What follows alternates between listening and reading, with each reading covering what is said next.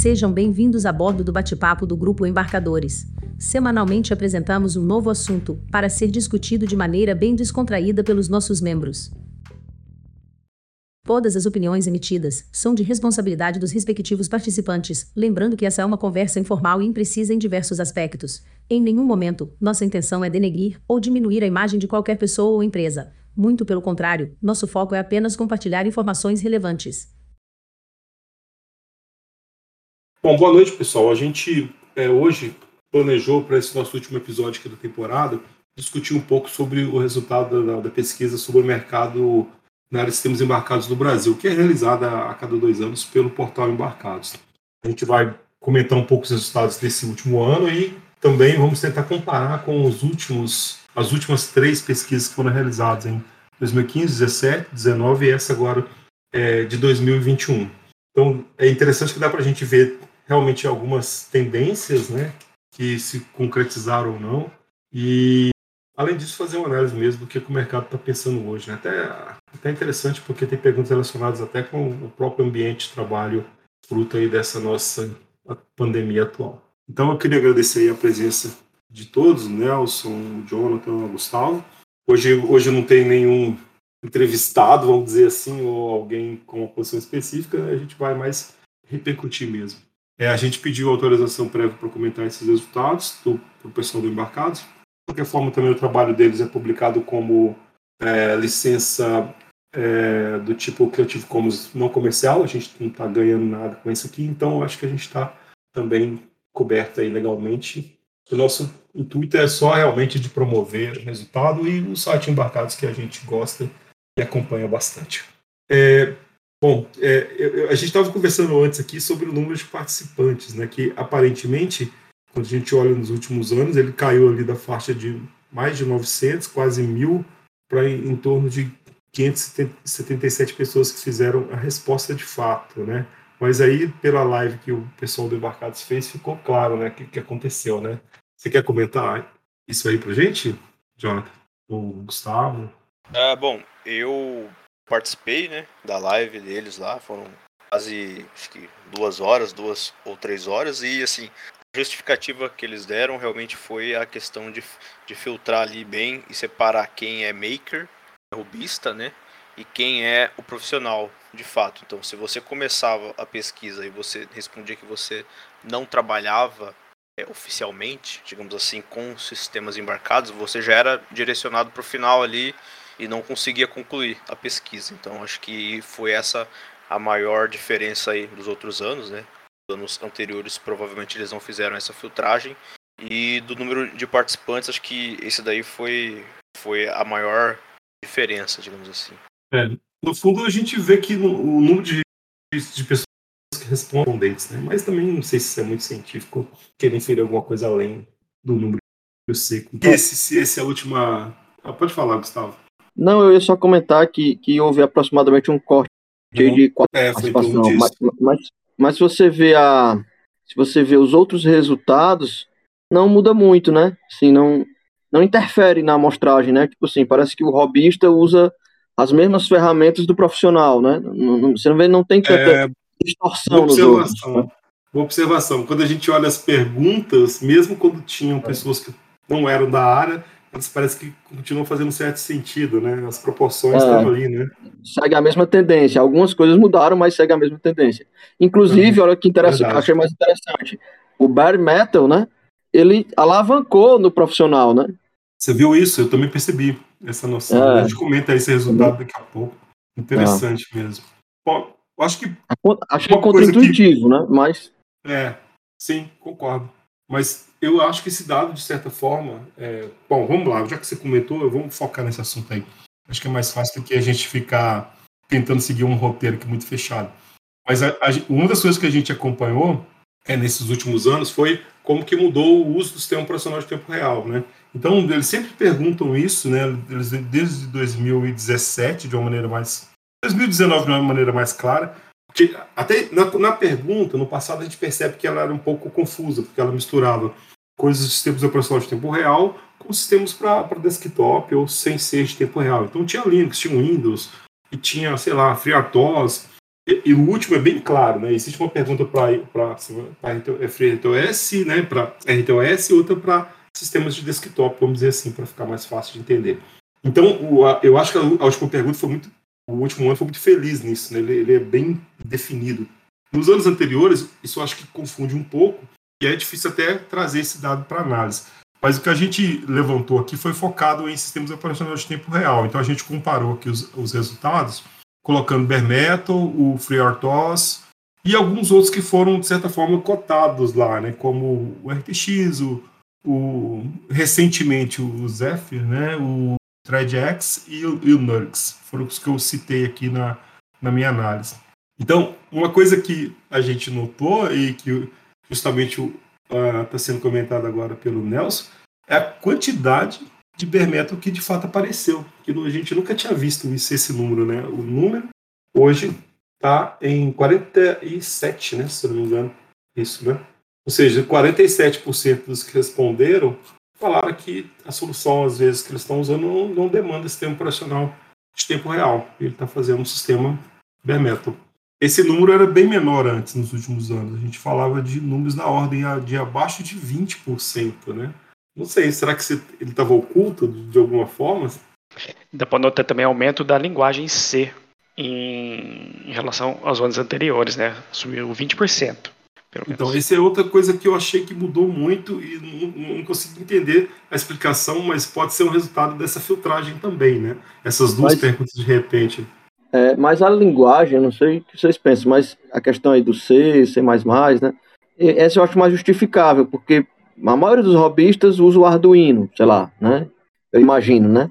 Então, normalmente o cara já bota lá C++, né? Então, meio que equilibra. Agora, a questão do, do sistema operacional, né, Bare Method, eu, eu achei que realmente ficou contraintuitivo para mim, né? Porque, primeiro porque eu acho que deveria estar crescendo, né, naturalmente, a questão dos sistemas operacionais de, de tempo real. Então, independente de profissional ou robista, né, é, esse crescimento, acredito que seria mais tendência, né, ele crescer e barometro cair.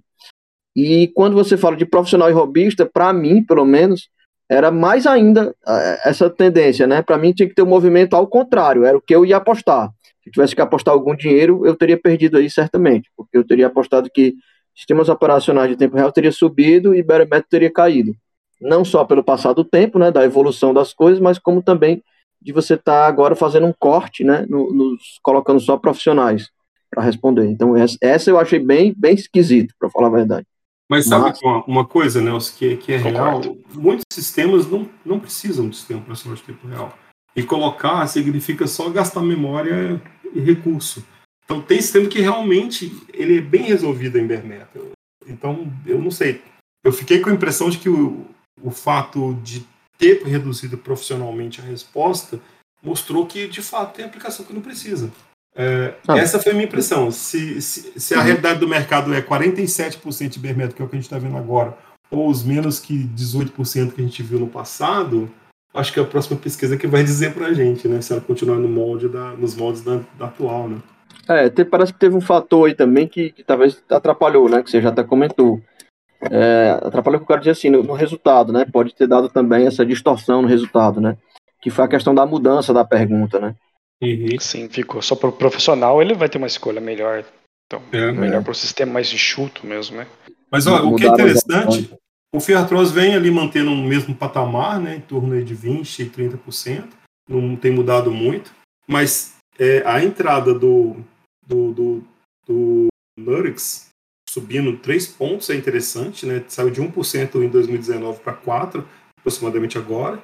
E uma coisa que não sei se vocês perceberam é o ThreadX, que subiu também. O ThreadX estava meio que sumindo, né? Enquanto é um sistema caro, pago, mas com a Microsoft e o Azure por trás, ele deu uma retomada, né? Ele saiu de 1% em 2019 para 5%, né? Ou seja, isso aí é a pressão dos grandes, né? voltada aí para IoT, internet das coisas, essas, coisas, é, essas novas tecnologias aí de integração de dados. Então, deu uma subida no, no, no ThreadX, né? Que, que eu já até usei, é um sistema muito bom, por sinal.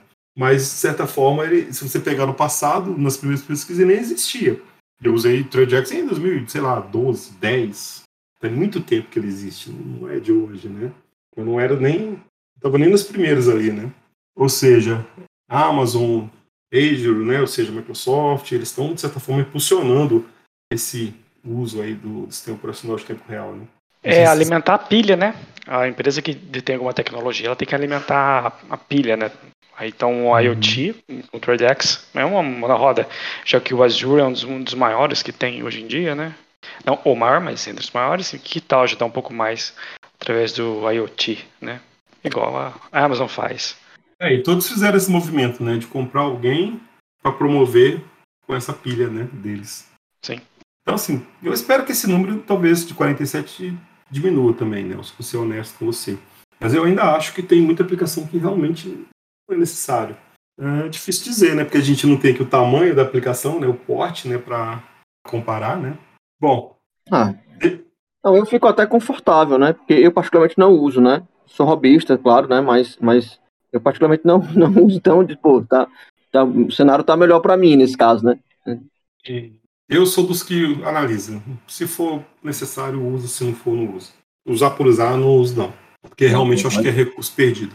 De acordo, é, analisar de acordo com cada projeto, né? Cada problema. Cada projeto, exatamente. Tem projeto que tem cara de tempo profissional de tempo real, tem outros que não.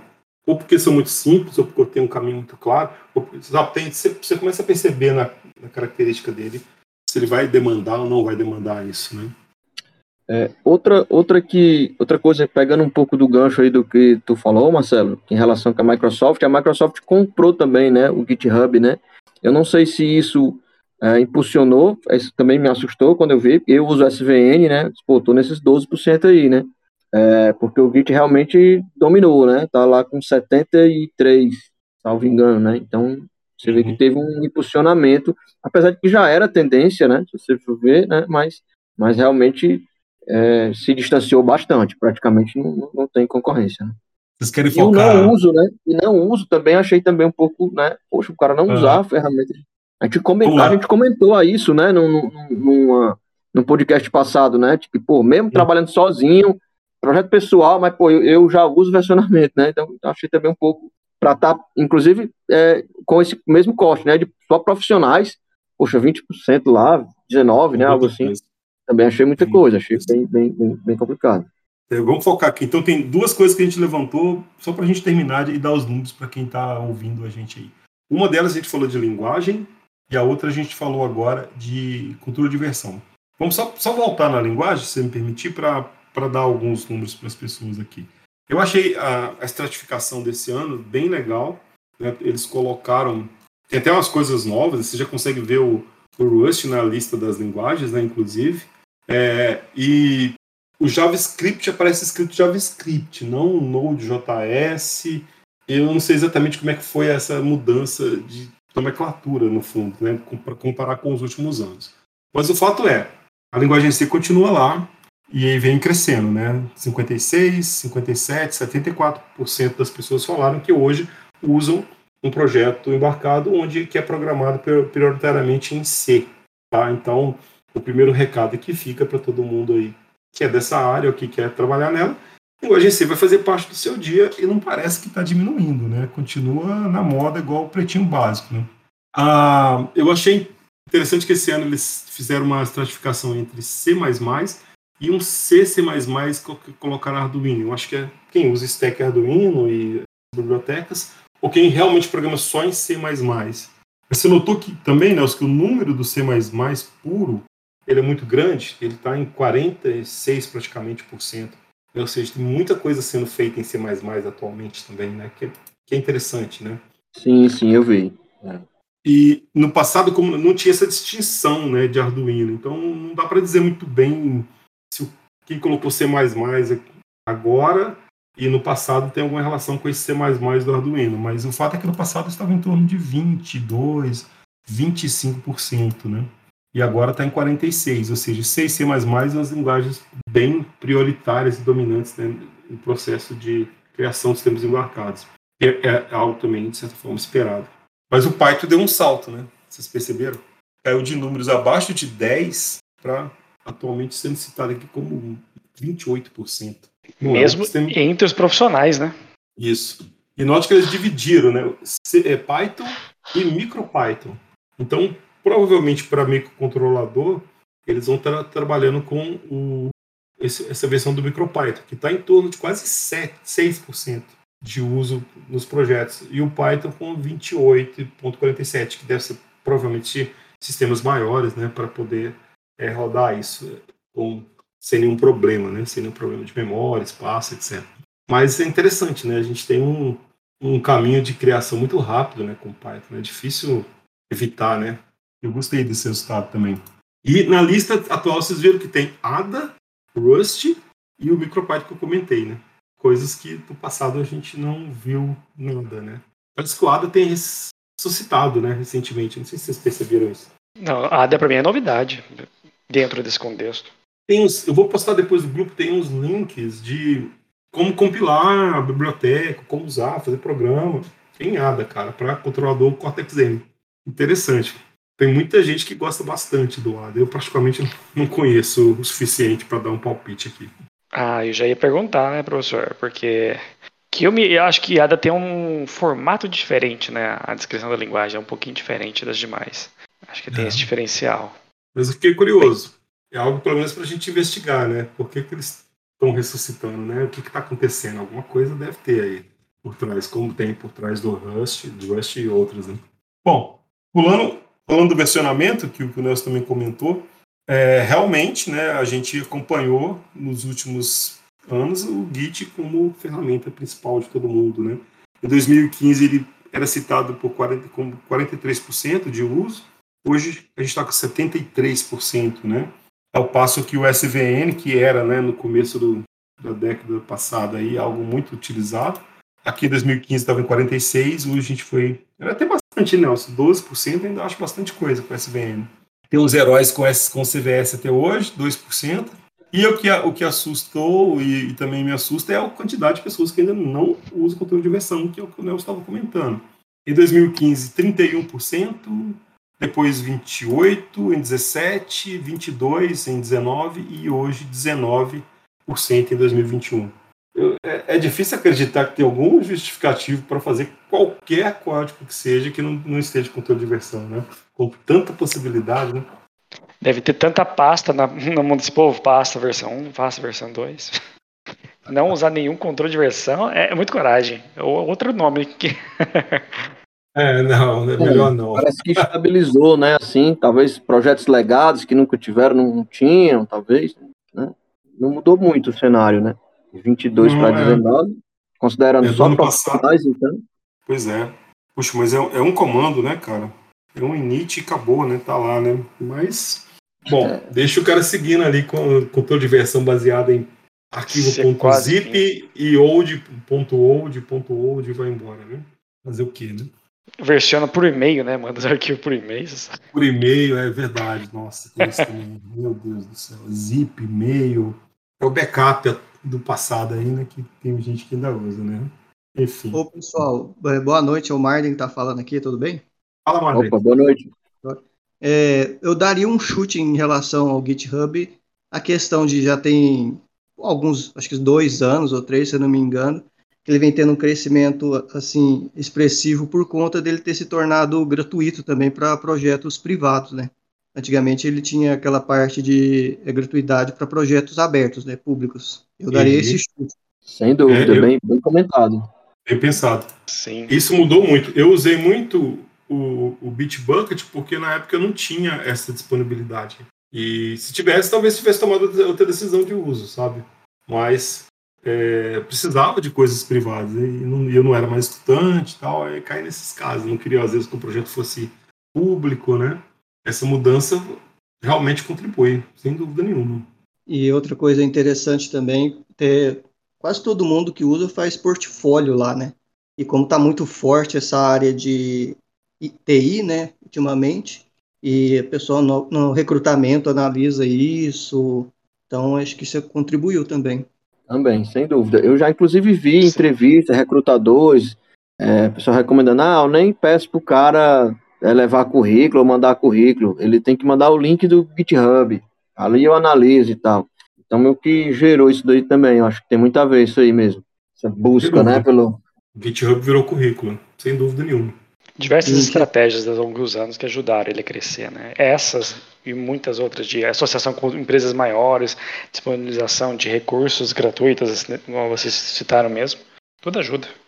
E uhum. outra agora falando em questão a linguagem bare metal, né, e RTOS, e depois eu dei uma olhada, eu assisti a apresentação do pessoal lá do Portal Embarcados quando eles falaram sobre esse relatório aí. Uma coisa que cresceu muito, não sei se vocês já comentaram, que eu entrei um pouco atrasado, foi a questão que a parte de desenvolvimento de IoT cresceu muito, né? E a IoT é, tem um desenvolvimento muito forte na parte de sensores, né? Sensores para consumir pouquíssima energia, bateria durar anos. Aí também eu acho que isso contribui para a questão de usar a linguagem C, questão de eficiência energética. Uhum. Sem dúvida, sem dúvida, bem, bem observado aí. Difícil ganhar do C nesse ponto, né? Só o Rust consegue chegar nessa linha de, de abstração sem custo e consumo baixo, né? Código pequeno. Pelo menos da, dos que eu tenho visto recentemente, para mim é o candidato mais forte. Bom, é, deixa eu puxar um outro. Pode falar, Nelson, desculpa. Não, não, acho que nem tem tanto a ver assim. Eu acho que talvez o C comece a perder um pouco de terreno quando popularizar um pouco mais a questão de, de multicore, né, em, em, microcontroladores. Ainda é uma coisa já tem, né, mas acho que, que não não é não está ainda hypado, né? Você não está ainda tão tão popular, eu acredito, não sei. Né? Talvez ele possa perder um pouco de terreno aí. Tem umas, algumas linguagens mais modernas para trabalhar, né, com programação paralela, né, que C não foi pensado nisso. É, aí vai pegar um pouco, sem dúvida, sem dúvida. Vocês notaram, eu, uma das coisas que me chamou muita atenção foram aquelas perguntas assim, né? Qual o, o fabricante que você usa mais atualmente, né? E eu, eu fiz um, um, resumo aí também, e vocês perceberam então, duas, eu vi duas coisas que eu achei fantásticas. Primeiro, a Expressif, que nem existia lá em, na, né, é uma empresa recente, ela aparece em 2019 com uso relativamente grande, né, faixa de 22%, e agora na faixa de 41%. Ou seja, tem muita gente usando os chips da Specific, provavelmente por conta da integração com o Wi-Fi que ele dá, né? Mas a outra coisa que me chamou a atenção foi a mudança dos líderes aí de uso, né? A gente tinha antes um domínio é, maior, provavelmente microchip Atmel, e agora a gente tem ST na frente no, no Brasil. E no momento que a gente não tem representante de ninguém né, nesse país nosso, né? Até onde eu tô, tô lembrado, a gente tá, todo mundo tá lagado aí, né? Vocês perceberam esse, esse movimento também? Vocês deram uma olhada nisso lá? Não sei se vocês chegaram a passar o olho nessa estatística especificamente. Eu vi, eu achei interessante mesmo. A questão do custo, talvez, da Expressif deve ter pegado muito pesado, né? Sem dúvida. Pelo que ele oferece, né? É um chip barato, né? Tem muita coisa lá dentro, né? É. E, e, se a gente olha outra pesquisa, que é o que o cara quer usar no futuro, eles continuam bem posicionados, a Expressif, né? E a ST também. São, a, a ST no futuro aqui está em torno de 45%, a Expressif 37%. Eu redondei os números, tá? É, hum. não sei se vocês viram esses vídeos novos do, do Espinal, né? Daquela, daquele stack dele, de, usando o rádio de, de, deles, de 2.4, mas de uma forma um pouco diferente, não em cima do protocolo sei lá, 802.11, alguma coisa assim, mas um protocolo otimizado para consumo baixo de comunicação mais eficiente, né, de pacotes curtos, né, 200 e poucos bytes, se não me engano. Ou seja, isso aí, de novo, né, o mesmo foco de comunicação entre sensores, né, e é algo que eles começaram a bater agora, né, recente isso, né. Pode refletir também nesse número, né. Tem outra parte da pesquisa que pergunta qual que é o seu requisito principal, né, prioritário. Aparece em primeiro custo reduzido. Aí depois vem questão de é, ecossistema de desenvolvimento e outras coisas lá, segurança e tudo mais. Deixa eu achar essa pergunta aqui. Essa aqui é importante. É na página 39, se não me engano. Exatamente. O primeiro item é custo do chip. Dá 65% das pessoas consideram isso como o fator mais importante na escolha do, do, do microcontrolador microprocessador. 59% disponibilidade de ferramenta, 51, 50, 51 aproximadamente a popularidade, 43 desempenho, e vai seguindo em outras coisas aqui. Então, ainda mais valor no Brasil, pagando tudo em dólar, importando tudo, o custo do chip, sem dúvida, tem que estar na nossa cabeça, né? senão fica difícil. Mas o segundo item revela que um ponto forte da ST, que é ter boas ferramentas. Né? Tem gente que gosta, tem gente que não gosta, mas as ferramentas estão lá e funcionam, né? elas são fáceis de usar de certa forma, né? Sim. Documentação também, né? Eu, eu particularmente eu acho bem documentado as coisas da ST. Eu, particularmente, eu gosto muito da documentação até de outras empresas, mais do que da ST, do meu ponto de vista. Mas a ferramenta eu tenho preferido da ST, sempre achando melhor para usar. Mas é, nessa mesma pesquisa, a gente vê a, a Texas meio, meio que parada num patamar ali, né? A NXP também, eles ficaram ali nos 24, 25, a NXP nos 25, 26. Isso não tem mudado muito nos últimos anos, né? Não sei Outra se. Eu equiparo com a ST é a Silicon Labs, em termos de ferramentas, é, bastante recurso nos circuitos integrados, sabe? Só que uhum. eu acho que deve pegar é o custo, que eu acho que a Silicon Labs tem um custo mais elevado em relação a, a ST, sabe? Eu, esse é o ponto de vista que eu acho. Mas em termos Nossa. de ferramentas, a Silicon Labs é muito boa também. Eles têm muita coisa. Nossa, portfólio monstruoso mesmo. Cara, Bom. sobre a, a ST, eu só queria fazer um comentário que eu acho que muito da popularidade que ela vem tendo aí nos últimos anos, eu diria que é por conta das placas chinesas, que nem a Blue Pill, a Black Pill, que com isso muita gente que não tinha condições, desde estudantes até makers, começaram a usar elas e aí começaram a criar material em cima delas. Por exemplo, tem o porte do STM32 do Hino, né, que roda ali na, na Blue Pill, e eu acho que isso aí ajudou a popularizar. A mesma coisa aconteceu com o ESP, né? Então é, a comunidade abraçou esses, esses SOCs. Eu acho que isso daí se refletiu na escolha das empresas, dos profissionais em usar. Até porque a impressão que eu tenho é que a maioria do pessoal, eles tendem a usar os chips ali que estão mais em baixo custo, né? Tipo M0, M3, dificilmente você vê alguém usando um M7, um H7. Então eu acho que é reflexo da ação da comunidade ali desde, sei lá, 2015, 16, quando surgiram essas placas. Não sei se vocês concordam com isso. Tem um ST-Link baratíssimo, é algo que realmente ajuda, né? Apesar de que eu, eu vejo a turma que, por exemplo, muitos alunos ali que vêm do mundo do Arduino, eles não estão acostumados a fazer depuração, né? A andar passo a passo, ver valor de registro. Isso não é uma realidade deles. Eles sabem fazer print na serial e pronto, né? É aquilo lá onde eles resolvem a vida deles. Mas isso, para quem quer um, um, uso mais sério, mais profissional, eh, do ponto de vista de depuração e criação de código, eu concordo, sim, faz todo sentido, né? É uma popularização que, que é difícil de, de você conseguir, né? As outras marcas eu não, não consigo ver esse mesmo nível, né? Igual eu fico postando no grupo lá os clones que a gente tem de ST, cara, tem 10 clones diferentes, né? Mas uma forma de mostrar que eles caíram no gosto aí, de certa forma, dos criadores de ferramentas, né?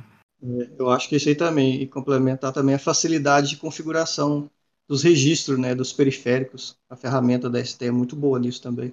É, a parte do, do QBDE ali é muito boa, cara. Questionável o drive, questionável o código, ah, pode ser, tem um monte de gente, mas você quer um, algo rápido para ser feito, é, é, rapidinho você gera e pronto, né? Você consegue ter realmente algo funcional em, em pouco tempo, né, para prototipagem, sem dúvida. Nessa linha, tem uma pergunta legal que é essa, se, se o cara usa as ferramentas de prototipagem no produto final, vocês, não sei se vocês viram isso lá, né? ou seja, aquele cara que faz um monte de módulo lá e depois o produto é aquele a coxa de retalhos ali com módulos pronto e alguma coisa que ele mudou, às vezes uma, uma breadboard ali com módulos em cima. A resposta eu achei até um pouco surpreendente, de certa forma ela vem se mantendo no, no tempo, né? No ano passado, nas últimas duas pesquisas, em torno de 33% responderam que usam. Né? Então ele tem um kit, alguma coisa mais ou menos pronta que ele reusa hoje, né, no produto final dele. Hoje a resposta atual está em torno de 30 e 1%. Uh, aí depois tem quem não usa, que está em torno de 50%, 52%, dependendo do, dos últimos anos aí, e quem usa é, System Model mesmo, ou seja, uma placa mesmo faltada para isso, né, que a gente tem em torno aí de, de 16% no passado, depois 20%, agora 17%, um patamar mais ou menos igual, ou seja, esses números vêm se mantendo, né? Em torno de um terço reusa módulos e quase metade, aproximadamente, cria o seu hardware do zero, né? É complicado, hein, criar do zero, né? É, eu esperaria um, um reuso maior até. Fala, quem respondeu não, ele não reusa o que ele diz no, na prototipagem no produto final, aí certo? É, isso. E o System Módulo, é, ele pega um dev kit, usa e vende o resultado Não, ele pega uma placa kit? dessas prontas, feitas para serem reusadas, tipo Toradex, nessa linha. Ah, entendeu? sim. Ah, tá. Ah, desde lembro. É. E o que respondeu sim usa um pedaço de alguma coisa. Que ele já é, tinha. Tá, mexendo, tá, tá, funcionando assim, não mexe, né? Mas como produto é, é complicado, né? Porque você tem que atender, de repente, requisitos um pouco mais pesados aí do que o módulo que você está comprando, né?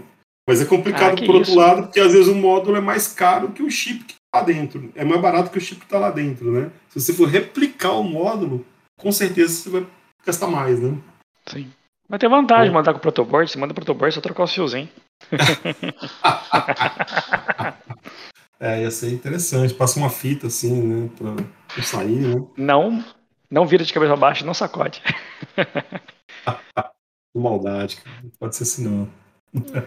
ah, é legal. tempo de garantia, né, Valmor? A garantia é até você chegar em casa. Sistema de é. Segurança. Duas ligadas. Mas é, é, difícil, assim, eu, eu, eu até não, não, não, recrimino esse número, talvez eu até pensei que ele pudesse ser até maior, mas é que é tudo muito caro, né? Refazer do zero tal é muito caro. O Brasil não ajuda a gente nisso, né? Mas enfim. Ainda mais que esse shortage de, de, de equipamentos, né? Essa falta no mercado. Um vai ficar. Não, é impossível. Simplesmente impossível. Não, não sei mais o que estão fazendo que vem, não, mas enfim anunciado alguns carros que reduziram os recursos por conta disso também, né? Uhum. Mas parece é ser uma prática mesmo, né? Porque tá estável isso, né? Você vê que não muda ao longo dos anos, né? A variação é pouca, né? Sim. É, parece que é uma prática hein? consolidada é, ali, né? É, parece que é uma prática consolidada, isso. Tá em torno de um terço para meio para 16, 17%. Talvez por, por, isso, como o Marcelo falou, questão de economia, né? É, parece ser uma prática mesmo, né? E isso abre um mercado, no fundo, sabe, Nelson? Assim, você pode ser um criador de modos profissionais mesmo, né? Um modo bem feito ali, com todos os requisitos sendo atendidos, que vai ser reusado. Faz isso na China num volume alto e coloca isso no mercado, né? Pode ser um negócio interessante para ser feito também. Sim. Eu, um, um, teve um outro ponto que eu achei legal, é, é relacionado às tecnologias que você usa dentro do seu, da sua aplicação, né? Então tem uma pergunta que, que o embarcado sempre faz, que, que você coloca lá dentro, o que você está focado. Então tem vários temas lá dentro, né? Por exemplo, ah, eu preciso de processamento de sinais, eu preciso de bateria, né? Eu preciso de é, rede física mesmo, né? para conectar alguma coisa.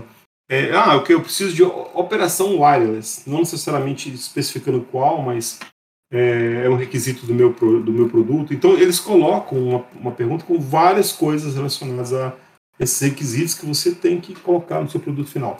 Nesse, nesse ano eu guardei alguns aqui para comparar, e um que chama atenção, e de certa forma esperado né, pela evolução da tecnologia e do, do mercado, é o uso do wireless, que vem crescendo aí nos últimos, nos últimos anos. Né? A gente está partiu de um patamar ali de 66 em 2017, 73 e agora 75 em 2021. E, é, mas... obviamente, pode falar. Não, não, era só para. Talvez porque são duas perguntas relacionadas a isso, né? O correlacionadas. É, é a do uso né, do Wi-Fi que cresceu, mas quando você vai ver as tecnologias envolvidas no Wi-Fi, né? A maioria ou se manteve ou caíram, né? Tem um ou outro ali que sobe, né? Também achei isso. É, mais, assim. Pra mim do, tem uma lógica ali embaixo, sabe? Mas é. com relação ao uso, eu acho que o wireless subir e a bateria também subir, se vocês notarem o uso de requisitos. Bateria ser um requisito é o que é esperado crescer, que foi de 56, 61, 63, quase 63 hoje. E aí, quando você vai ver a estratificação do wireless, a gente Isso. tem, olha só, o Wi-Fi em 2017 estava em 70%, ou seja, eu vou usar o wireless e é Wi-Fi. Hoje ele está em 56%. Então, esses quase, sei lá, 14% deles foram para onde, né? Aí a gente começa a notar que um, os movimentos que aconteceram de subida, né? O LTE-M subiu, então ele, ele era em 2017 4%, hoje ele está em 12,6%, então teve um foco grande aí de aumento, né? O, a, a, rede LoRa aumentou muito, de 14 para quase 31, ou seja, o, o cara desistiu do, do Wi-Fi e foi para LoRa, né? Por exemplo. E as outras não tiveram assim grandes mudanças ou caíram, né? Rede celular, Bluetooth, BLE, os outros caminhos, Zigbee, né? Eles geralmente reduziram ou se mantiveram. Então, o que eu notei desse, dessa mudança foi, sim, a gente quer usar o wireless, sim, quer usar cada vez mais, mas o, o Wi-Fi está perdendo, perdeu um pouco de espaço, não muito, né? Mas perdeu um pouco de espaço para LoRa e LTE, LTE-M, para ser mais específico. E tem só a parte celular também, né? Ou seja, são as duas grandes aplicações de ultra baixo consumo aí, ou baixo consumo de uma maneira geral, né? É, achei legal isso aí, né? Porque nem tudo você vai resolver bem com Wi-Fi, né? O consumo às vezes não ajuda muito, né? Com Wi-Fi. Ainda mais o pessoal é... procurando resoluções com gasto menor de energia né? e querer ainda usar o Wi-Fi para tudo, né? Não bate. Você vê que o, Bluetooth, né? Ele perdeu espaço para ele mesmo, né? Porque mesmo tendo o Bluetooth baixo consumo, ele se manteve estável, né? Eles migraram, na verdade, foi para outra tecnologia mesmo, né? É, o BT não migrou para o BTLE, para o BLE. É. é. Exatamente. Quem quem estava no BT, no Bluetooth clássico, sumiu para alguma outra coisa e o BLE está ali com o 36 e continua, né? Manteve estável, é, não, não, tipo, não. Parece que é um mercado bem, bem definido também, quem usa BLE, né? Tem um, tem um foco é. bem claro, né? Não dá para você trocar BLE por, sei lá, por LoRa, não é, não é, não é mais ou menos a mesma coisa, são, são aplicações diferentes, né? Isso aqui é integração com telefone, isso aqui é outro tipo de, de estratégia de uso, né? Talvez isso explique um pouco. Mas o, o Bluetooth clássico realmente caiu de 34 em 2017 para 23 hoje, né? Foi um, um, belo drop e se eu pudesse apostar, acho que ele vai continuar caindo mais. E o LTM... Você o do LoRa, hein? É, o LoRa dobrou, né? E o LTM triplicou. Sim. Então, em números é, percentuais, né, a gente tem uma, um crescimento bem grande né, do LTM. Né? E eu acho que a tendência é aumentar ainda, né, porque a gente tem as operadoras por trás, né? Tem uma pressão muito grande aí em cima disso, né? E tem opções agora, né, de chip, né? Como a gente às vezes comenta do. A gente fez aquele outro podcast só sobre isso, né? Tem, tem boas opções de chip agora também para LTM, com consumo baixo, né? De verdade, né? Enquanto eles estavam usando modems adaptados tecnologias mais antigas, o consumo não ajudava muito, não. Mas essa é uma mudança legal. Então, essa parte de wireless, a gente vai ter aí uma, um caminho interessante, né? Provavelmente aí, né, com específico capitaneando um Wi-Fi, pelo visto, né? Que é quem está crescendo também nos próximos usos de demanda de processadores, né? É. Bom, vamos lá. Qual outro ponto que vocês querem comentar? Estão com um relatóriozinho aí, né? Arquitetura. Mico. Vocês acharam. Mudança de microcontrolador? É, parece estar estabilizado, né? Questão de 32 bits, 16 e 8 bits. Né? Teve... É, a gente acompanhou o esperado, né? Uma migração para micros de 32. 32. Mas sabe o que me chamou a atenção no, no relatório? Não foi nem isso, porque isso aí a gente já esperava. É o que as pessoas estão pensando em fazer no próximo controlador, qual usar. Aí vocês viram que está em mais de 17% o uso de microcontrolador de 64 bits? prestaram atenção nessa, nessa pergunta? Deixa eu ver é. qual que é a, a página dela. Top. Tá lá mais pro final, né? Da pesquisa. Aqui, página 42. Aí ele está perguntando qual o próximo microprocessador ou microcontrolador que você vai usar nos seus projetos. Microprocessado 64 bits. Micro, é, então tem, um, tem um, um, um direcionamento grande para micros de 64, né? Achei interessante isso. Isso até então não era tão comum assim, né? A menos é que você realmente precise e está usando aqueles, aqueles ARMs lá de 64 para suas aplicações mais específicas, né? E daria para ter um micro controlado de 64 bits também, né? Não sei se faz muito sentido, mas com os RISC 5 daria para ter também, né? E esse resultado de 64 eu queria entender uma estratificação dele, sabe? Que fabricante a pessoa estava querendo usar. Isso eu acho que seria legal ver. E a gente ia conseguir tirar ali, né, os, os grandes players aí do mercado. Né? É, bom. Eu tô, eu tô com resumo aqui. Teve alguma coisa específica de arquitetura, Marcelo? Albon, enfim, quem tá aí? De ARM? Tem alguma. Não, eu não notei Abordaram nada. essa questão de, de crescimento do. Você viu isso no, na live, Madden? Eu, eu, eu não assisti Sim. essa live toda. Acho que eles, eu não lembro bem, mas acho que eles mencionaram a questão, é, é aquela nova, como é que chama? Risk 5? Isso, Isso Risk 5. Eu lembro de mencionar, mas não lembro exatamente o que que era. Então, quanto é, é porque eles conseguem fazer cores de 32 ou de 64 com Risk 5.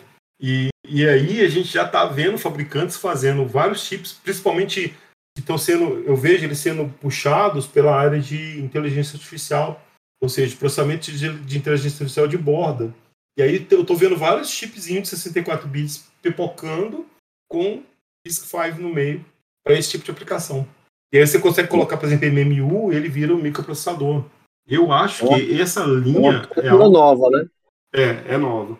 Esse caminho é um caminho interessante, assim, a gente deve ver muita coisa aparecendo, né? Em, em breve. Apesar de que pelos projetos, por exemplo, que eu estou envolvido, qualquer coisa de 32 bits está resolvendo bem, mas vamos ver, né? Com, com inteligência artificial de borda, a gente pode ter uma mudança aí, né? Nessa área. E, se eu não me engano, tem a questão dele ser aberto, né? Não é que nem o ARM, né? Isso. É licenciado. É. é a grande vantagem. Uhum. É aberto. Então, obviamente não deve ser nada fácil pegar isso e fazer disso um chip, né? Mas tem várias empresas que já estão fazendo, né? Isso já está acontecendo, no fundo, né? Vamos acompanhar, esse é um, esse é um ponto para acompanhar lá e sair na pesquisa com um número relativamente interessante, né? Porque os próximos projetos eles falam que 64% aproximadamente vai manter microprocessado de 32, mas 17 microprocessado de 64, né? Ou seja, tem tem gente com já o olho nesse caminho aí da tecnologia, né? E é para ficar mesmo. Tem muitos multicore, hein? Isso é outra coisa que tá bem resolvida já também nesse, nesse mundo aí. Microcontrolador 64 bits com multicore? É, tem vários, porque ah, geralmente eles põem, sei lá, uma unidade de processamento neural e a outra para processamento comum. E aí vai misturando lá o que ele precisa. Tem alguns fabricantes já com esse tipo de, de tecnologia. A própria ARM tem com os núcleos dela, né, no caso. E aí o, o fato de ser grande ajuda, né? Porque eles têm multiplicações, vetores, operações que demandam muito processamento. Então, tipos, né? Eles aceitam tipos maiores, possivelmente. É, então, você faz uma convolução lá dentro do chip, pô, interessante, né? Ter mais bits ajuda no final da história, né? Fica mais eficiente. Resolução maior, né? Uhum. Eu, eu, espero isso aí aumentando. Né? E achei interessante. Queria ter um projeto para colocar isso hoje, né? Infelizmente não. Eu também, é, o fato, o fato da, da, da, arquitetura, não sei o que tu acha, Marcelo, mas o fato da arquitetura ser aberta é, acaba impulsionando mais, assim, não só uma briga né, entre os fabricantes, mas uma evolução dentro dos periféricos, né, de cada chip, né, evolução de memória, enfim, de, do hardware em si, né, porque, sei lá, se a, se a fabricante, sei lá, vamos pegar aqui um exemplo, PIC, né, que dominou o mercado um certo tempo, micro, microchip, né, com aquela arquitetura dela ali, entendeu? Então, tipo, ah, tô, é, que é o que comanda, né, o que tá hoje hypado, não evolui tanto meu chip, porque, enfim, quem quiser que faça outra arquitetura e tente concorrer, enfim, o trabalho é muito maior, né? Uhum. É um pouco que ocorre com a RM também, né? Na verdade. Né? É, esses caras, eles, assim, o fato de. É, uma das coisas que eu acho que mudou é entregar de fato uma arquitetura aberta. Porque a gente vê muita coisa aberta aí que a gente pode pôr umas aspas do lado e não é tão simples às vezes, né? Então, é, é claro que provavelmente eu acredito que hoje todos os grandes players, né, sei lá, ST, NXP, deve ter alguém lá dentro fazendo alguma coisa com isso. Se ainda não liberou para o mercado, né, como a Specific fez, mas com certeza eles estão testando alguma coisa lá dentro. Embrionário lá. É, com certeza. E vão agregar o que eles sabem fazer de melhor, que é a periferia deles ao redor disso, né? Sei lá, a ST vai pular os mil modos de baixo consumo dela no meio dessa história, na tecnologia de fabricação e etc. Então isso vai acontecer. E a gente vai ver uma pressão em cima dos tradicionais, né? Então que, qual, que, qual que vai ser a postura da Army, né? Perante isso que está acontecendo, né? Hoje ela dá para a universidade, se você quiser pegar lá o Core M0 e trabalhar com ele. O que será que vai acontecer? O preço vai mudar? Ela vai abrir alguma coisa? Não sei. Mas pode ser um movimento interessante dela com as empresas que ela relaciona. Isso pode refletir para a gente, às vezes, em custo menor, né? Também, né, no fundo. Então, é, é saudável, né? Ter, ter esse tipo de concorrência e de possibilidade mesmo. Eu estou bastante animado com esse futuro aí, no fundo. É, eu acho que por, por, por, eles estarem dentro da mesma plataforma, né, dentro da mesma arquitetura, a, a, aumenta a, a questão da, da, tanto questão de, de, preço, né, quanto questão dos dispositivos internos, né, dos recursos internos do chip, né. Você não vai brigar uhum. mais por arquitetura, né. Tá todo uhum. mundo na mesa. Né? E uma coisa boa é que a gente tem compilador tão bom hoje que não está nem preocupado também se o cara mudou tudo lá dentro. Alguém vai compilar para você essa bagunça toda, né? Uma notícia que eu vi recentemente que a Nvidia tentou comprar a ARM, né? Vocês viram isso? É, é parece comprou, que o né? negócio está dando errado, né? É, barrado lá na Europa. É, vai estar barrado. Né? A análise até o momento é de que não vai dar certo, né? Não sei. Vamos ver. Esse pessoal tem muito dinheiro para mudar essas posições, né? Bom, eles é... tinham comprado, né? Eles tinham decidido comprado, tinha sei que algum tinha havido alguma interferência, mas eles tinham, tinham comprado mesmo, assim. Então, tinha, tipo, tinha sim. Assim, é que a compra estava aí... a compra estava condicionada a uma aprovação, né? É, de uma análise lá, se isso podia ser feito, né? Se isso era passivo mesmo, se não tinha um problema legal, aquela coisa, né? De criar uma mega corporação, mercado, essas um coisas. cartel. Mas a, aparentemente está indo para o lado de que não vai dar certo. Foi a notícia que eu vi ontem ou hoje. Tem boa chance de dar errado. Pelo menos nesse primeiro momento. Só que eu não sei se eu acredito muito nisso, não. Isso é Europa, né? Os caras dividem, quebram a empresa nos pedaços, vendem de outra forma. É, no final da história, eles acabam dando um jeito, né? Para resolver. Falando de Europa, tem um ponto ali que você colocou, se eu puder continuar, é, trabalho remoto, o presencial, o misto, ou quem pretende trabalhar fora, também tem esses dados, né? É, isso é novo, né? Eles são, são novos, eles não têm comparação dos outros anos. A gente não, não consegue nem ver se acompanha o mercado atual, do que a gente ouve falar. Tem uma demanda, quer dizer, uma, demanda, uma saída grande de cérebros do Brasil, né? De profissionais para fora do Brasil, uma escapada, dada a falta lá fora. Uhum. O número, só para comentar então, ó, pretende trabalhar fora do Brasil? Não é uma pergunta que foi feita lá, né? Tem 45% das pessoas dizendo que sim. E aí o complemento disso aí dizendo que não, né? Então é, pô, metade das pessoas praticamente pensando nisso, né? Por outro lado, quando você pensa em trabalho remoto, a pesquisa indicou que tem hoje 15% aproximadamente em remoto, 43% aproximadamente em presencial e o resto num regime misto, né? Presencial e remoto. Ou seja, achei baixo, né, o índice remoto para áreas que temos embarcados, mas de certa forma me parece ser um pouco da nossa realidade mesmo, né, de depender muito de interação, de equipe, equipamento, testes. Vocês não acham, não? Eu Você acho... achou baixo o remoto? É eu achei baixo, mas eu acho que reflete a realidade. Vai, sim, sim. Comparado com a pesquisa de TI, é muito diferente. Uhum. O pessoal está com software. Né? É, que não é o nosso caso, né? A gente a gente precisa de equipamento, né? Então, pô, imagina, você tem um time, tem três engenheiros lá e todos mexem com alguma coisa de hardware. Tem um osciloscópio lá, sei lá, de 200 MHz. O cara vai levar para casa? Como é que você divide esse recurso, né? Eu acho que tem... A própria natureza do trabalho acabou, de certa forma, limitando essas possibilidades de trabalho remoto, pelo menos Mas... nesse primeiro momento, né? Mas, assim, olhando com, com outro olhar sobre essa questão aí, na verdade, o remoto ele tá representando 55%, porque quando o cara fala que é misto, ele tá remoto, né? Tá, ele tá. Não é, não é detalhado lá de que forma é, né? Mas tipo assim, é. né? Deve trabalhar uns dias lá e outros em casa. Dias. Né? É, cara, acho que cultural também pro Brasil, assim, remoto 100% e ainda com essas dificuldades aí que, que o Marcelo citou de compartilhamento de recursos, né, de embarcado, é difícil mesmo, eu acho, assim, você tá 100% remoto, né? Então, Sim. acho que a galera assim, que, ah, tô remoto, tenho que ir um dia ou dois, enfim, três para a empresa, colocar misto, né? Porque, de qualquer maneira, você tá remoto, né? Não tá 100%, mas tá remoto. Aí a estratificação, né? Para saber quanto é esse que, que, o cara vai considerar, né? Esse misto, né? Uhum. Mas é, misto resolve bem, né? Você concorda? Dá para trabalhar bem se for misto mesmo, né? Eu, eu acho que é um novo paradigma que o Covid trouxe aí. Pelo bem ou pelo mal, ele trouxe essa questão aí do, do trabalho de resolver muita coisa remoto, então acho que vai acabar ficando. Então não dá para você morar muito longe, esse é o problema, né? O full remoto, você podia morar em qualquer lugar, né? Poderia morar em qualquer lugar, né? Sim, e isso é. as leis trabalhistas também, né? O pessoal, as empresas ficam muito preocupadas com a questão de hora extra e tudo mais, né? Aí não seria só com a questão de embarcados, né? Seria geral. Uhum. Tem uma coisa é, que eu gosto nessa. Pode falar, desculpa.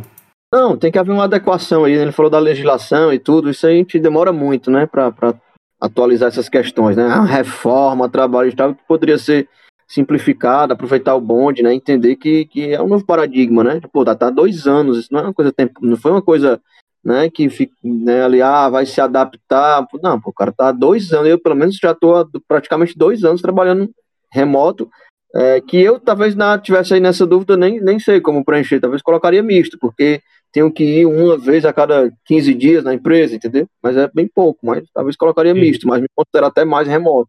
É, mas como tenho que ir, né?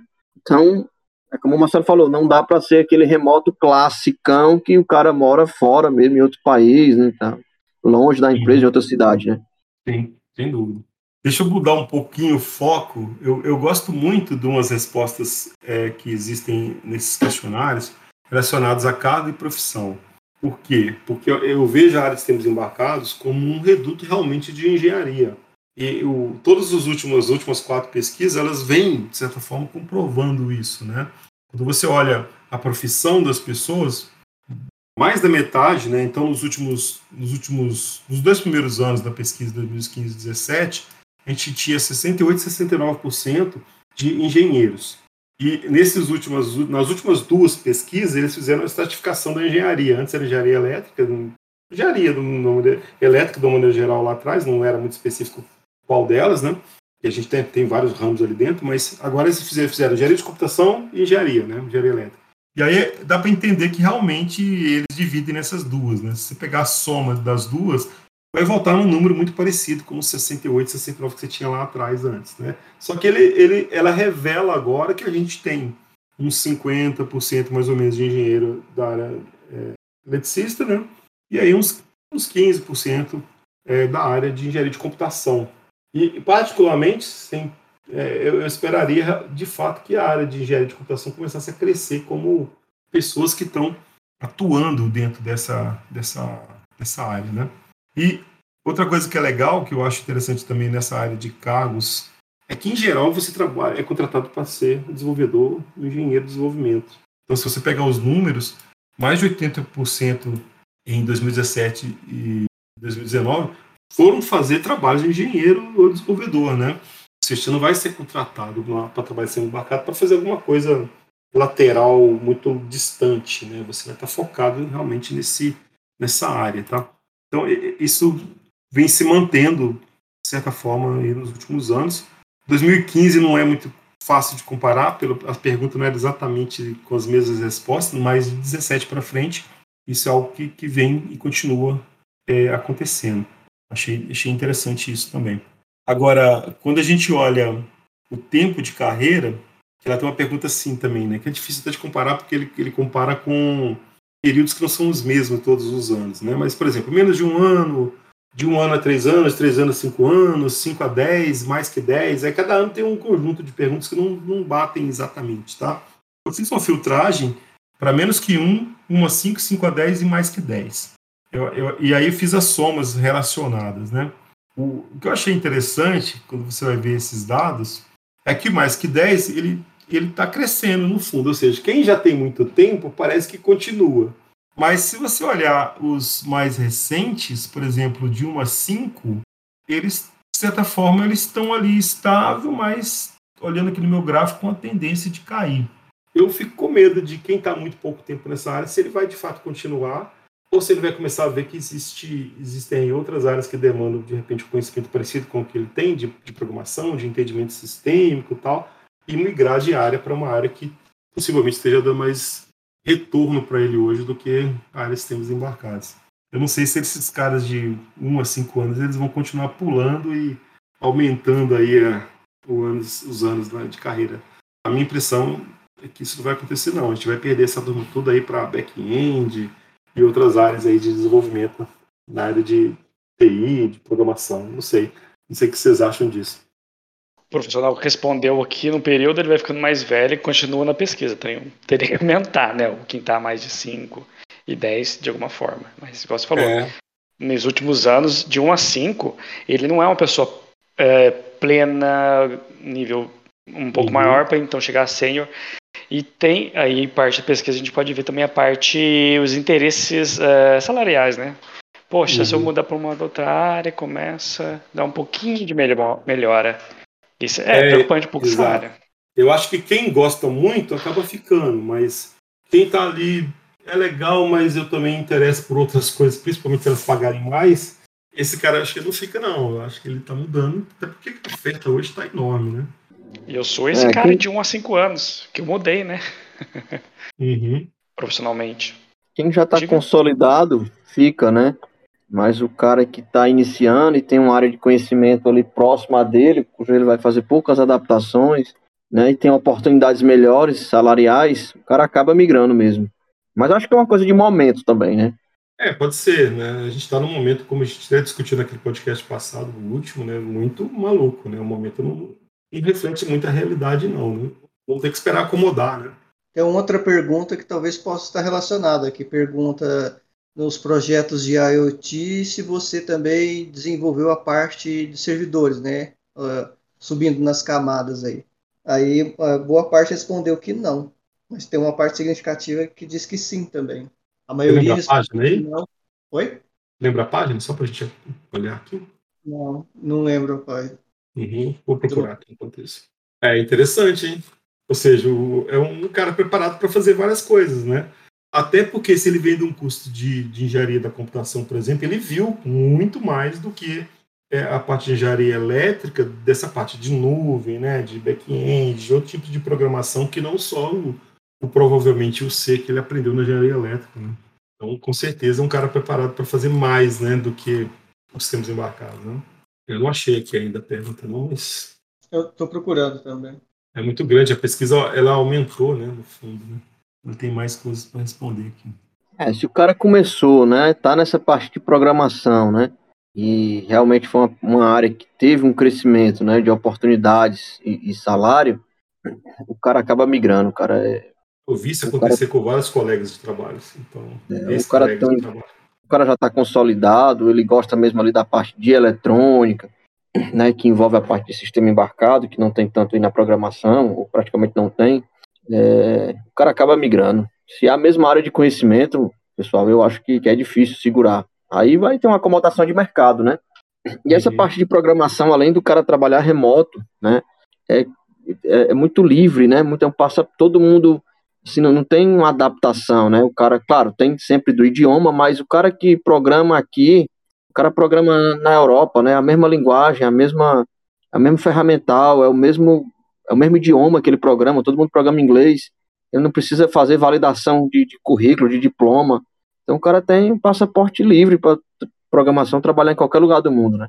A oferta de emprego. É diferente de um médico, né? De um dentista, né? O cara tem que revalidar o diploma, o cara tem que se adaptar. Programação não. Programação é chegar, praticamente sentar na cadeira, se você domina o idioma, né? Inglês, o japonês programa em inglês, né? Então, assim, é bem, bem, Pergunta, ó, tá na página. Promíscuo, né? A gente vai para onde pagar melhor. Ah, aí ele tá perguntando assim: ah, qual dos itens a seguir é desenvolvido pela sua empresa também, né? Então ele, ele fala que faz o sensor mais da metade, 55%, mas também faz back-end, front-end, e aí tem. E esses dois números estão em torno de 27% cada um, né? Ou seja, mais de um, um quarto das empresas também fazem essa parte, junto com a parte do sensor. Então você tem até a chance de estar ali trabalhando em várias coisas, né? várias áreas diferentes, não só focado em sistemas embarcados. Né? Interessante pergunta também. Bom, pessoal, eu acho que esses são os principais pontos que eu coloquei. Vocês querem comentar algum em específico? Fique à vontade aí. Tem, tem muito mais perguntas ainda, né? Na pesquisa, eles é, dividiram um pouco quem era funcionário, quem que era CLT, quem era sócio, se não me engano. Essas são pequenas empresas, então acho que teve um número grande. A gente não lembra, acho que não tem um, não tem a pesquisa ao longo dos anos aqui na nossa planilha. Mas tem uma quantidade boa. de sócios, né? Que é sócios aqui, é quem tem uma pequena empresa, algum empreendimento e faz o, o seu próprio produto, algum tipo, ou trabalha para terceiros, né? Como soluções. CLT 53%, uhum. como sócio 21%, PJ 14%, informal, né? 10%, pois, cotas de empresa 0,42%. Muito pouco. Mas CLT tá, é, é sempre normal, né? Eu acho que esse tipo de trabalho que não é um, não um freelancer, que você faz o serviço, demora, mas demora um pouco mais de tempo, né? A maioria os projetos são assim. Mas esse sócio PJ, é, eu acho que pode ser que pequenos projetos que você serve para outras pessoas, né? Igual eu falei, os freelancers mesmo. Então, eu não sei se teve aumento ou não. Eu esperava que tivesse algum aumento. Eu acho que essas demandas Isso. de startup também, elas Sim. foram muito grandes nesses últimos anos aí, né? Com certeza, esse tipo de contratação deve ter aumentado, né? Mas eu acho que não tinha essa pergunta antes, não, não tô achando aqui. Não, não que eu lembro. É. Startup para aqui na minha região, no interior, a gente tem start, já vi muito startup para a região de é, rural mesmo. Pequenos produtos, análise de solo, acompanhamento, tempo real. Uhum. É o, meu, o que eu vejo aqui, né? Mas é algumas outras mais. Em Campinas tinha algumas também, algumas empresas do mesmo, mesmo foco. Bom, eu acho que a gente está caminhando aqui para um, pelo tempo de uma hora. Eu vou comentar só uma última pergunta, se cada um quiser dar uma, uma passada em alguma que ele achou interessante, mas uma das que me chamou a atenção também na que é recente, né? É, que plataforma de nuvem que é utilizada no projeto IoT. E aí, é, ok, tem muitos projetos que não têm plataforma de nuvem, a gente está falando de quase 37%. Aí depois vem algo muito esperado, que é a AWS, né, 29%, quase 30%. Mas o que me assustou foi o terceiro, que dá quase 20% de solução proprietária de plataforma de nuvem. E aí isso, isso, isso depois é seguido pela, pela Microsoft com 10, Google com 9 e vai aparecendo outras. Pô, tem gente com muita coragem para bancar uma própria plataforma de IoT e seguir, né? Não sei se eu teria coragem de fazer isso não, mas interessante. Tá aqui o resultado, que, pelo menos. Será que esse resultado tem relação também com a questão de como o pessoal está desenvolvendo mais sensores, então está utilizando mais a linguagem C, né? Não está se envolvendo uhum. muito com a questão da nuvem. Não tem os stacks todos lá, né? Seja pesado, né? Que a gente vai precisar, né? São maiores no fundo, né? Uhum. É, não sei. Mas por um lado, se você pensar na pergunta anterior até, na página até anterior, 56, o stack de comunicação que ele mais usa é MQTT, que dá quase 41%. Depois, aí, talvez a linha até que você está dizendo, Bluetooth 36, 3G, 4G 31, LoRa uhum. 29, né? Então, ok, o MQTT tem muito a ver com nuvem, né? Mas o Bluetooth não é o caso, né? O LoRa, idem, né?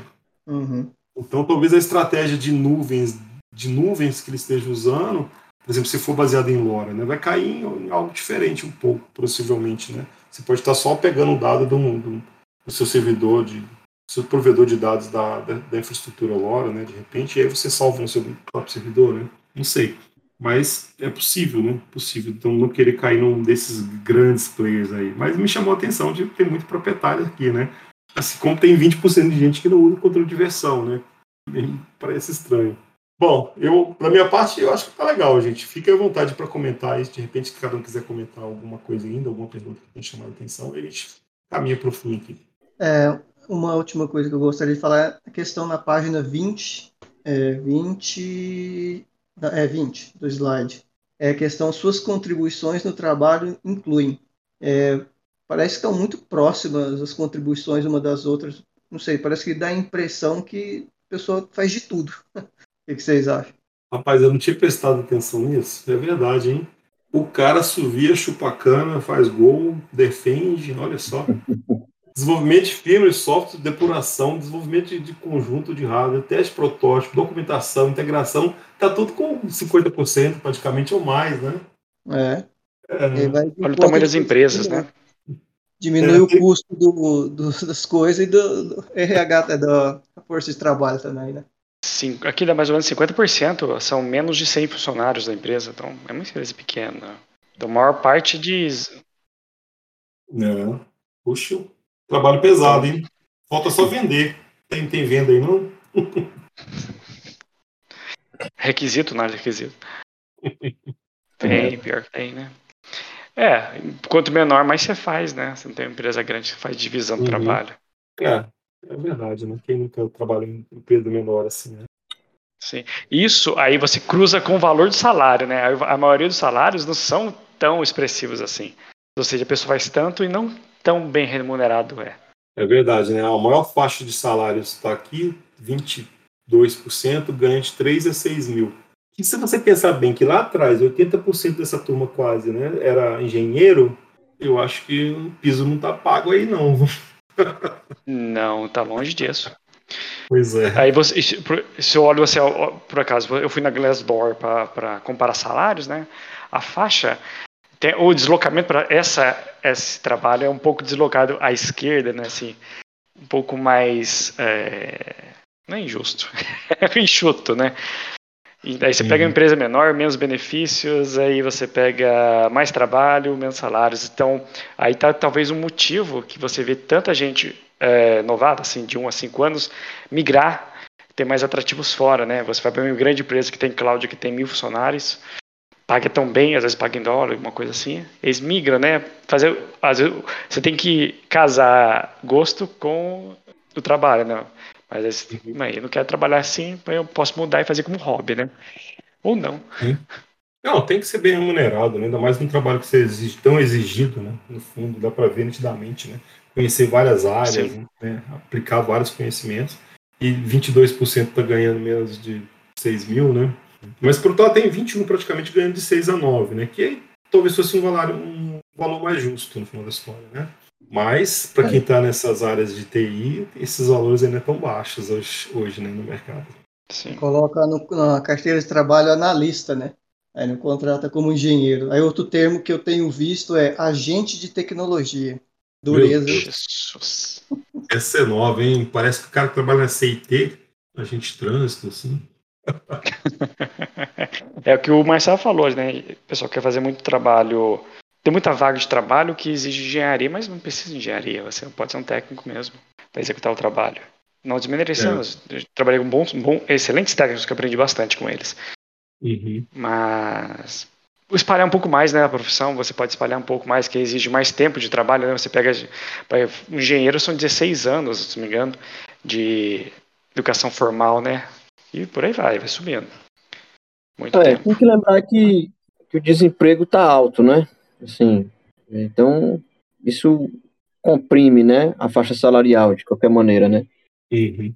Tirando o povo de TI, é. essa parte de tecnologia de informação e programação, é isso aí mesmo, tá? Não dá para ficar também escolhendo tanto, né? É, só queria comentar pra, só queria comentar aí que assim não muda o cenário, né? A questão do, do geográfica, né? São Paulo dominando e os Verdade. outros Acabei esquecendo. Acabei esquecendo dessa resposta, dessa análise aí.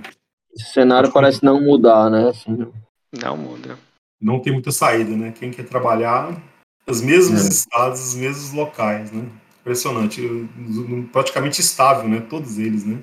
São Paulo com quase 50% e depois seguido ali em patamares muito próximos de Rio Grande do Sul, Santa Catarina, Minas Gerais, Paraná. É, realmente, sistema embarcado é São Paulo hoje. Não tem muita saída, não. O frete mais barato do Mercado Livre, os componentezinhos. Está mais perto de Curitiba, né? Que é o grande buraco negro, né? Que atrai toda a encomenda da China. Tem a questão do ICMS também, a importação mais barato. Uhum. Lá em Minas é 25% ou mais, 25%, lá é 18%. É, esse é um outro grande problema.